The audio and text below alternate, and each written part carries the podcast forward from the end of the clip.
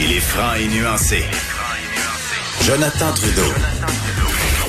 La politique lui coule dans les veines. Vous écoutez Franchement dit. On se pose beaucoup de questions sur la reprise de différentes activités sportives. Oui, on pense au sport amateur, nos tout petits qui ont hâte de bouger, qui ont hâte de savoir s'ils vont pouvoir pratiquer le soccer, pratiquer le baseball. Moi, le mien, là, euh, Facebook me rappelait que l'an passé, à ce jour-ci, j'avais posté une photo de moi en habit d'entraîneur avec mon fils parce que la saison de baseball déjà commençait. Euh, donc, on se pose des questions, mais c'est la même chose pour le sport semi-professionnel, le sport professionnel. Et là, notamment avec l'annonce du report de l'ouverture de la frontière euh, avec les États-Unis et euh, le, Canada. Ça soulève toutes sortes de questions, notamment pour les capitales de Québec qui jouent dans la Ligue Frontier ici. Je comprends qu'à Montréal, vous avez plus de baseball, les expos sont pas là, mais nous, à Québec, les capitales, c'est un happening. Les gens, ils vont, appuient l'équipe. Et on se demande si on va pouvoir les voir en action euh, cet été. On va en discuter avec Michel Laplante, le président des capitales de Québec. Bonjour, Michel. Salut, ça va bien? Oui, ça va bien. Vous, comment ça va? Est-ce qu'on a des nouvelles? Est-ce que je me trompe en disant que cette annonce-là hier du report euh, de l'ouverture des frontières, ça, ça, crée tout un casse-tête pour, euh, pour votre ligue, pour votre équipe? Oui, ben en fait, le casse-tête est créé déjà depuis un petit bout. Hein? on, aurait commencé la saison euh, jeudi passé sur la route, en fait. Euh, le camp d'entraînement. Donc, on aurait euh, on aurait défait euh, la bulle, le, dôme qu'on a ici. Mhm. On n'est pas capable présentement de le faire parce que ça prend une quarantaine, cinquantaine de personnes pour pendant quelques jours pour le faire. Donc, effectivement, qu'il y, a énormément de casse-tête dans tout ça.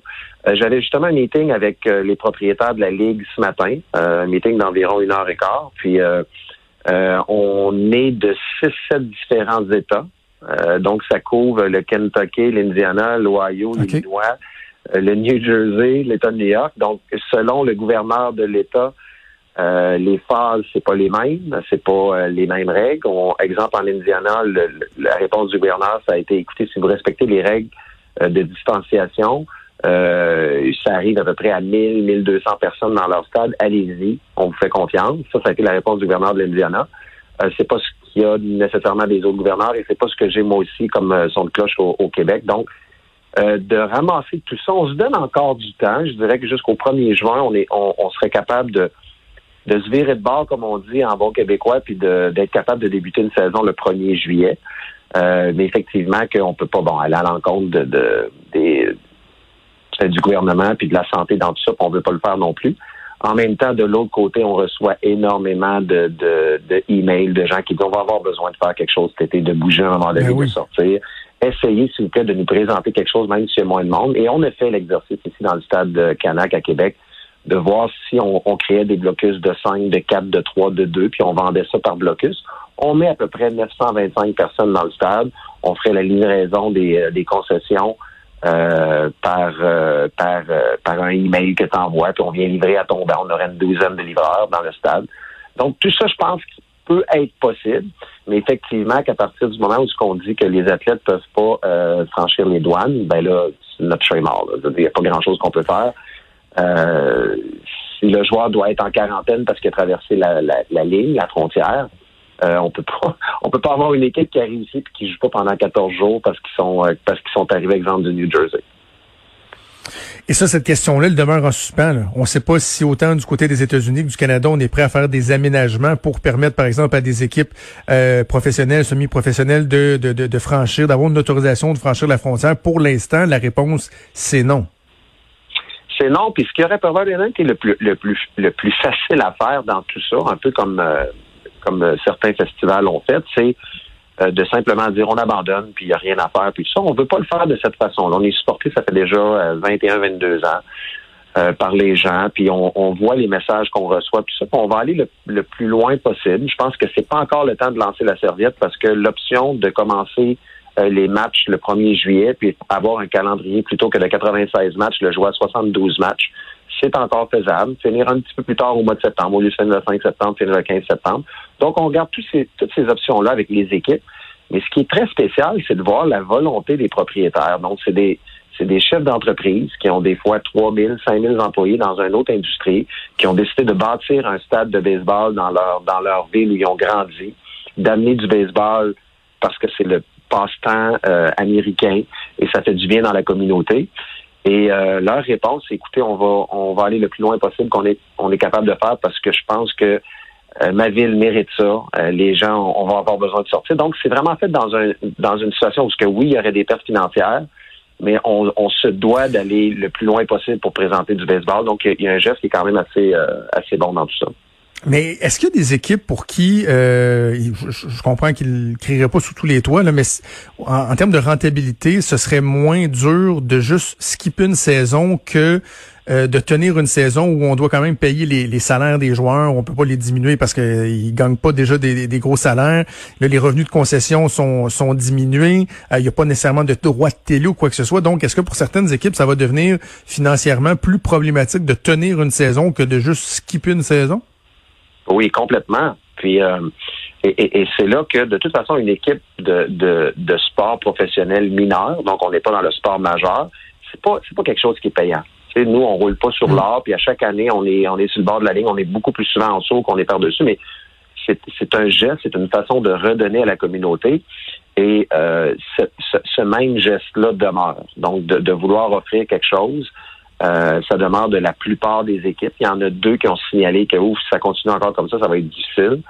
Euh, mais ils n'ont pas encore lancé la serviette de leur côté non plus. Mais tu sais, effectivement que de ne pas jouer cette année, c'est c'est pas comme si on avait perdu des gains de 3 400 000 dollars, un million. C'est pas ça que ça représente. Donc le, le, le, le geste, c'est vraiment pas autour de l'argent, c'est de dire comment est-ce qu'on peut le faire pour présenter quelque chose? Est-ce que ça peut mettre en péril les prochaines années? Pas nécessairement euh, la plupart des équipes, mais euh, ça peut quand même, on, on, peut quand même se questionner euh, à savoir est-ce que ça va redevenir comme avant? Est-ce qu'on va être capable de, de, de, de, rassembler des gens encore dans les amphithéâtres sportifs, puis les gens vont agir de quelle façon? Nous, on pense que ça va revenir à la normale un jour. On l'espère. En tout cas, c'est le message qu'on veut qu'on veut lancer, pas seulement à, nos fans, mais à tous les jeunes, de dire écoute, vous allez avoir une vie vous aussi, là. Donc, ben euh, c'est ça, c'est assez complexe, en fait, là. On va suivre ça en espérant, euh, autant pour les jeunes là, euh, qui s'inspirent du, du, baseball que pour euh, les amateurs de baseball, que pour les joueurs, pour l'organisation, on puisse avoir une saison. Michel, il nous reste trois quatre minutes et je voulais absolument qu'on parle d'un autre sujet parce que comme des millions de gens, là, j'exagère pas, j'ai été mhm. fasciné par la série sur Netflix The Last Dance qui retrace l'épopée des bourses de Chicago, les six championnats gagnés en huit ans. C'est un documentaire évidemment qui tourne au autour de Michael Jordan. Et dans ce documentaire-là, on a aborde évidemment la pause euh, de Michael Jordan entre les deux séries de championnat où il a été joué au baseball.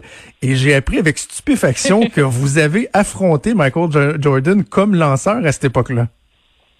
Oui, quand même à plusieurs reprises. L'année 93, euh, donc fin 93, Michael Jordan se retire du basketball. on, commence à entendre parler qu'il y aura un intérêt pour euh, pour jouer au baseball la saison suivante. Et à partir de janvier, janvier février, dans les camps d'entraînement, avec les White Sox de, Chicago. Là, c'était de plus en plus sérieux, ils s'entraînaient. Et euh, je pense qu'il a annoncé à la fin février, finalement, les White Sox qu'il allait jouer à Birmingham euh, dans le niveau 2A, qui est la même ligue que nous. Donc, euh, c'est ça. J'ai eu la, chance de l'affronter plus qu'une dizaine de fois. Mais la première a été un peu plus spéciale parce que Michael Jordan a, joué pour l'Université de North Carolina. il, a, il jouait à Birmingham, dans le coin du Tennessee, tout ça, où il était un peu plus éloigné, mais quand il, a fait son retour en Caroline du Nord, où ce que nous, moi et mon équipe haute était rallye, euh, je pense que les billets se sont vendus en moins de deux heures, euh, les 7 000 billets. Et, euh, et d'affronter à domicile Michael Jordan dans son dans son patelin. Donc, c'était pas je pense pas que les gens souhaitaient que je le retire ou qu'il se passe de quoi. Donc, on prenait vraiment pour l'adversaire.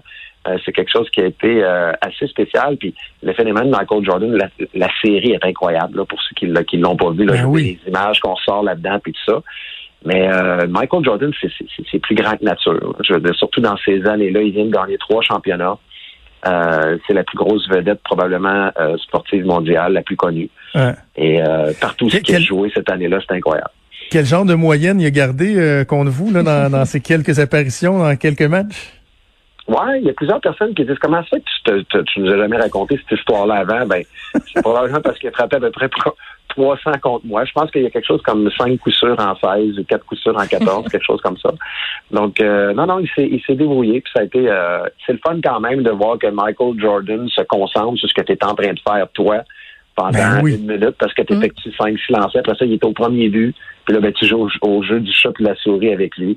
Donc, ça a été, euh, ça a été des Wow. moments, c'est ça. Puis on, on le voit dans le dans, dans l'épisode 7. Là, on, ça dure à peu près deux secondes. Là, on voit un lancer que je fais contre lui. Puis ça, puis c'est, euh, Ah oui. c'est le fun à voir. C'est, c'est ma blonde qui l'a reconnu, ma femme qui a dit Ben voyons. oui, c'est toi, j'ai dit ça, là, j'ai reculé. J'ai dit Ben oui, c'est bon. Wow. Je vais Quel porter beau attention, souvenir. mais que je sois rendu là.